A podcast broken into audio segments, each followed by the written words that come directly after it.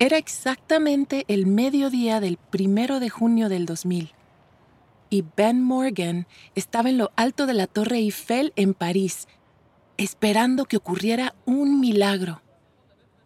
Eight years before, while I was still at university, I made a promise with my best friend Sam. We promised that if we ever stopped being in contact, we would meet at noon on June the 1st, 2000, at the top of the Eiffel Tower. And I never forgot that promise. Pero Ben no tenía forma de saber si Sam se acordaría. No había hablado con ella durante años. As the minutes passed, I started to worry. I didn't know if she was going to come. And I wondered, did I come to Paris for nothing? Welcome. Bienvenidos y bienvenidas a Relatos en Inglés, un podcast de Duolingo. Soy Diana Gameros. En cada episodio podrás practicar inglés a tu propio ritmo, escuchando historias reales y fascinantes contadas por las personas que las vivieron. Los protagonistas hablan en un inglés sencillo y fácil de entender para quienes están aprendiendo el idioma. En cada capítulo yo te acompañaré para asegurarme de que entiendas todo. Hoy vamos a escuchar dos historias de personas que se reencuentran o are reunited tras largas ausencias. Nuestro primer narrador es de Inglaterra y habla con un acento británico. Por eso, a veces no pronuncia la R en palabras como before Eight years before, y university. while I was still at university, Ben Morgan conoció a su amiga Sam Walker cuando comenzaron a estudiar en la Universidad de Cambridge, en Inglaterra, en septiembre de 1991. Cambridge fue fundada hace más de 900 años y es una de las universidades más prestigiosas y respetadas del mundo. Los estudiantes allí son asignados a un college o facultad para vivir y estudiar. everyone at my college lived in the same group of buildings, and there were also places for all the students to eat, including a cafeteria, which was for more casual meals, and a formal dining hall for special dinners and events. Además de la cafetería y el comedor, había un bar donde solían reunirse los estudiantes. I didn't know anyone at the college, so I went to the bar on my first night to try and meet some new friends. Very soon after I arrived, I met Sam, and we immediately got along very well. We had a similar sense of humour, and we liked the same music and TV shows. After a few weeks, we started spending all our time together. Ben y Sam no tenían clases juntos, pero vivían muy cerca, así que se veían todos los días. We ate dinner together, went to bars and nightclubs, and spent hours hanging out in each other's rooms, where we played music and talked. Everyone thought we were dating, but we were just very good friends. Even when we did start dating other people, we still spent lots of our free time together. During summer vacation, we weren't able to see each other because my family lived in Belgium and Sam's family was in England. This was before most people had mobile phones or email, but we wrote letters to each other every week.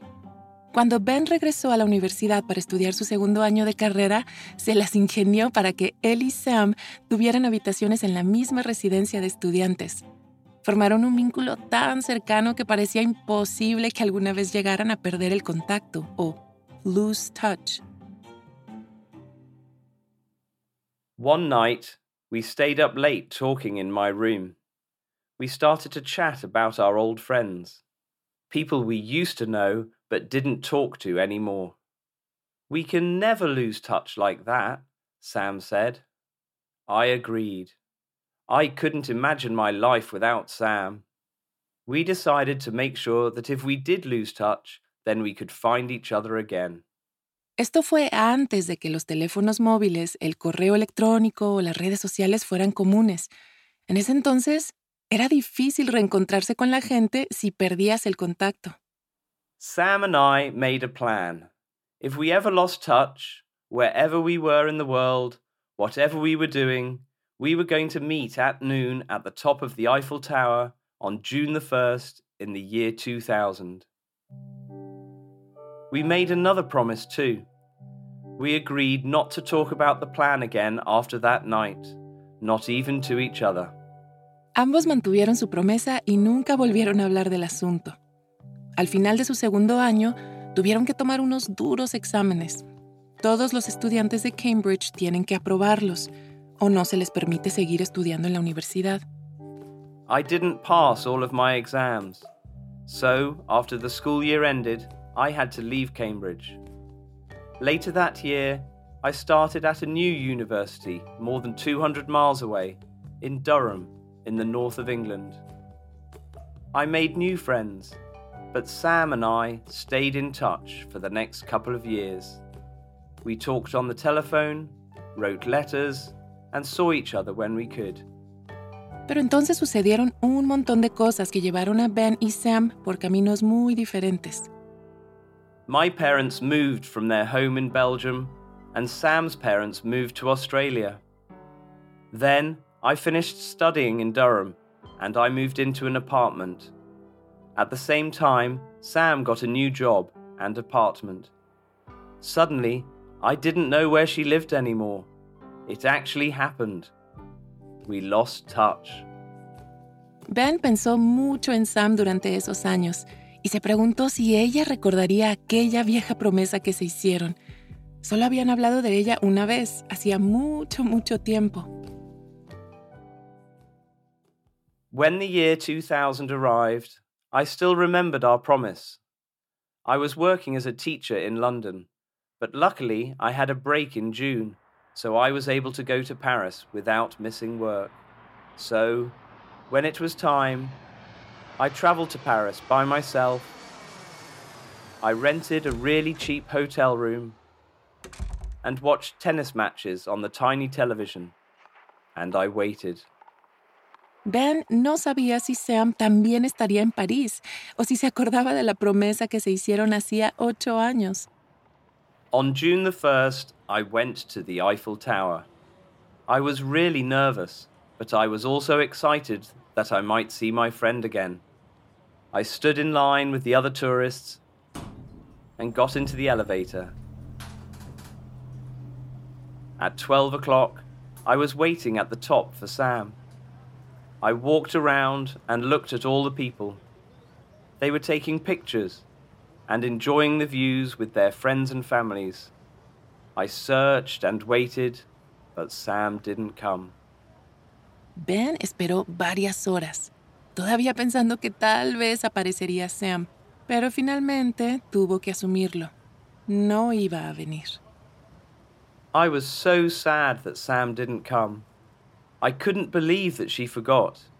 Before I left, I bought a postcard of the Eiffel Tower. I wrote just three words on the back Where were you?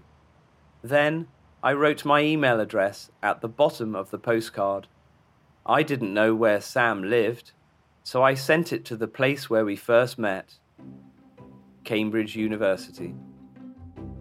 Ben estaba seguro de que la postal no le llegaría a Sam, pero al menos debía intentarlo. Then, more than six weeks later, I got an email from Sam. I couldn't believe it. Resultó que los empleados de la universidad enviaron la postal a la antigua casa de la familia de Sam y los nuevos inquilinos sabían la dirección de ella en Londres. Y a pesar de que Sam había dejado aquel apartamento hacía ya tiempo, la oficina de correos logró localizarla y le reenvió la carta. Fue un golpe de suerte. In the email, she told me that actually she didn't forget. She wasn't able to come because she had to work. But she tried to get a message to me at the Eiffel Tower in case I was there. I also discovered that she lived in London too. So we arranged to meet just a few days later in the middle of Hungerford Bridge. Hungerford Bridge es un puente para peatones sobre el río Támesis en Londres que siempre está lleno de gente. As soon as we saw each other in the crowd, we ran toward each other and hugged. We laughed, talked, and held hands for hours. It was like we were back at college again. We asked someone we didn't know to take a picture of us. Is this your wife? he asked me. I told him, No, this is my best friend. We lost touch for a while, but we just found each other again. Even though our reunion at the Eiffel Tower didn't happen like we planned, we still got back in touch. Hoy, más de 20 años después, Ben y Sam siguen siendo amigos. Since that day, we have always stayed in contact. Sam came to my wedding, and she knows my three children Freddie, Zachary, and Juliet. Our families get together whenever we can, even though we live far away. It's so much easier to stay connected with friends now, with WhatsApp, FaceTime, and social media. But even without those things, I know we'll never lose each other again. Antes de seguir con la historia, ¿te has preguntado alguna vez cuál es tu nivel real de inglés? Friend. Home. Bring in. Cheer up. El Duolingo English Test es una forma cómoda, rápida y barata de saberlo. El examen lo puedes hacer online cuando te venga mejor desde tu casa, sin tener que desplazarte a ningún sitio. Y lo mejor, ya lo aceptan miles de universidades de todo el mundo. Si quieres tomarlo y saber cuál es tu puntuación, puedes practicar de forma totalmente gratuita a través del enlace go.duolingo.com barra relatos. Otra vez, go.duolingo.com barra relatos. Ahora volvamos a nuestro episodio de hoy.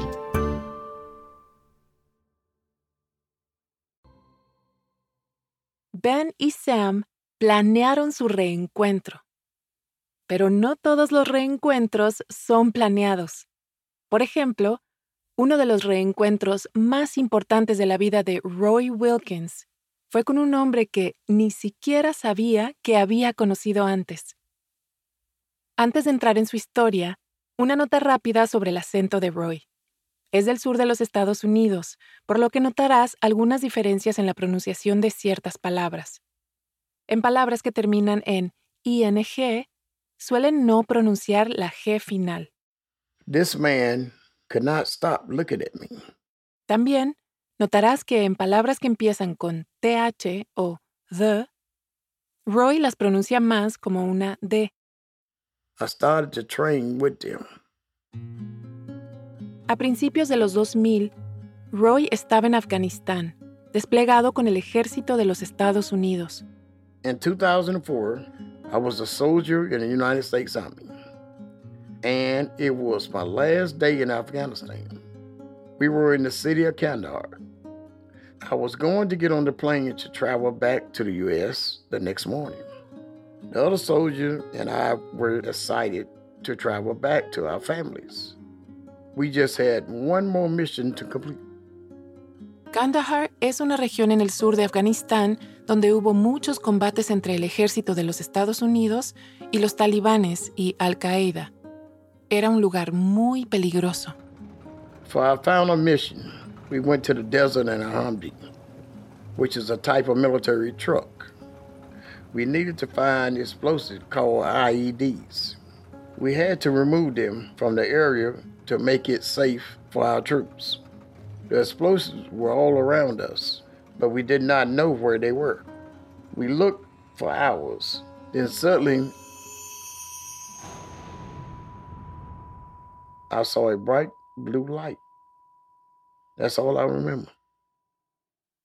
El Humvee de Roy activó un artefacto explosivo y saltó por los aires. Él apenas se salvó y después de ser trasladado a un hospital entró en coma y duró así dos meses. Y cuando despertó, I had no idea where I was, but I heard a quiet voice in my head. It said, I got you. I didn't know who the voice belonged to or what it meant.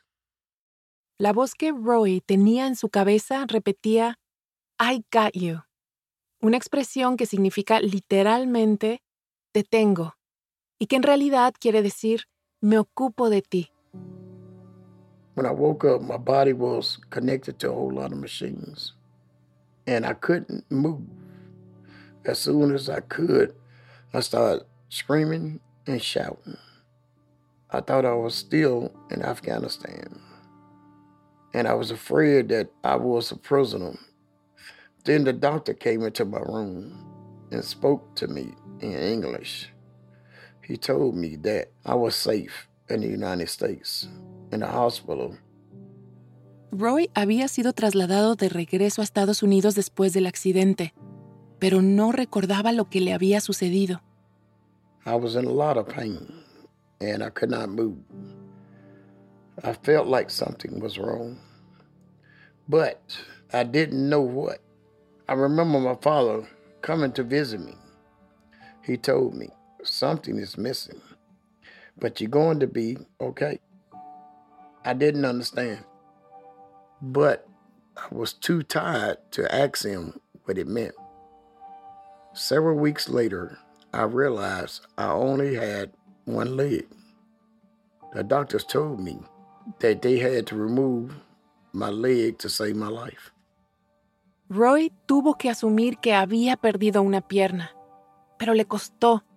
Llegó a decir que se sentía solo medio hombre después del accidente. Pero la voz que seguía escuchando, la que le decía aquello de I got you, le consolaba. I could hear that voice in my head the whole time I was in the hospital. Every day and every night I heard, I got you, I got you. But I still couldn't explain what it meant. After a few more months in the hospital, they moved me to the VA center.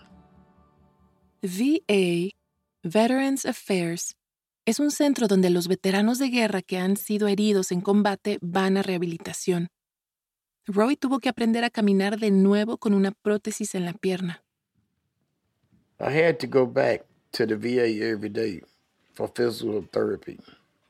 I worked very hard for eight months to be able to walk again with my new leg. Many times I thought I couldn't do it. Often I cried during the night because I was in so much pain. I didn't know if I would ever feel okay again. But I always heard that voice saying, I got you. And that made me feel better. Con el paso de los años, Roy se adaptó a su nueva pierna y comenzó a moverse con más facilidad. Usaba menos su silla de ruedas o wheelchair, pero todavía iba al VA todos los días y comenzó a ayudar a otros veteranos en su recuperación. Muchos de ellos usaban el gimnasio del centro para entrenar o train. Un día, Roy decidió intentar ir él mismo. Those men looked like me. Many of them lost arms and legs in combat. They went to the gym to train and played sports every day. I started to train with them. And as I became stronger, I started to feel more like the person I was before my accident. I started to feel good about life again. I even joined a wheelchair basketball team. During the next five years, we played together and went to many competitions. Then one day, I was training with my friends in the gym when I noticed a group of men. Roy no prestó mucha atención al grupo, ya que a menudo había visitantes en el VA, pero pronto se dio cuenta de que un hombre lo miraba fijamente. This man could not stop looking at me. I had no idea who he was. He didn't look familiar to me at all. He had gray hair and gray beard, and he was wearing the blue uniform of the American Legion. He smiled and started walking over to me. The American Legion, la Legión Americana, es una organización especial para veteranos de guerra en los Estados Unidos. Por el uniforme, Roy sabía que el hombre también había servido como soldado. Se le acercó y lo saludó, y luego comenzó a hacer preguntas. He asked if I was in Kandahar, in Afghanistan. I said yes. He then asked me if I was in a Humvee. during a big explosion.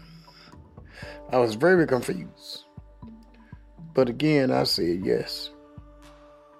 He then stirred, smiling, and said, I'm the man who pulled you from that Humvee.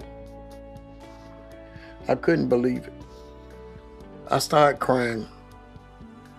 And then he took my hand and said, I got you. It was his voice that was in my head for almost 10 years. El hombre era un soldado ya retirado de nombre Keith Melek. Había servido en Afganistán al mismo tiempo que Roy y había visto estallar la bomba en Kandahar. Keith told me that when he saw the explosion, he ran towards the Humvee. And he thought everyone was dead. When he saw that I was still alive, he sat with me and held my hand and then told me, I got you, I got you, over and over again. He stayed with me until the helicopter arrived to help us. After I went to the hospital, Keith never knew if I lived or died. But he said that he never forgot my voice. Mientras esperaba para ser trasladado al hospital en Afganistán, Roy había hablado con Keith, aunque no lo recordaba. Y aunque Keith no había escuchado a Roy hablar durante casi 10 años, nunca se le olvidó su voz. Keith and I talked and talked for a long time. We hugged each other and cried. He told me so much about the accident, which helped me remember a lot of things about that day. I still couldn't believe it that the voice I heard inside of my head for all those years belonged to the person standing in front of me. Soon it was time for Keith to go, but neither of us wanted to leave the gym that day. We didn't want to leave each other. Roy y Keith se vieron un par de meses después y ahora se ven siempre que pueden. También se llaman regularmente y se han convertido en amigos muy cercanos. Finding Keith again was a really wonderful experience. My life was so difficult after the accident, but I truly believe Keith was sent by God to help me. To date, Keith is much more than a friend to me. He's my brother, a real brother. Roy Wilkins vive en Carolina del Norte con su esposa y su perro. Todavía es voluntario en el centro de VA, donde hizo su rehabilitación, y también forma parte del equipo de baloncesto en silla de ruedas. Nuestro primer narrador, Ben Morgan, es subdirector de una escuela secundaria en Londres, donde vive con su esposa y sus tres hijos. Este episodio fue producido por Sam Walker, una escritora y locutora que vive en Arizona. Ella, por cierto, todavía se siente mal por no haberse presentado en la Torre Eiffel el primero de junio del 2000 para verse con su amigo Ben. Gracias por haber escuchado Relatos en Inglés. Nos encantaría saber qué te pareció este episodio.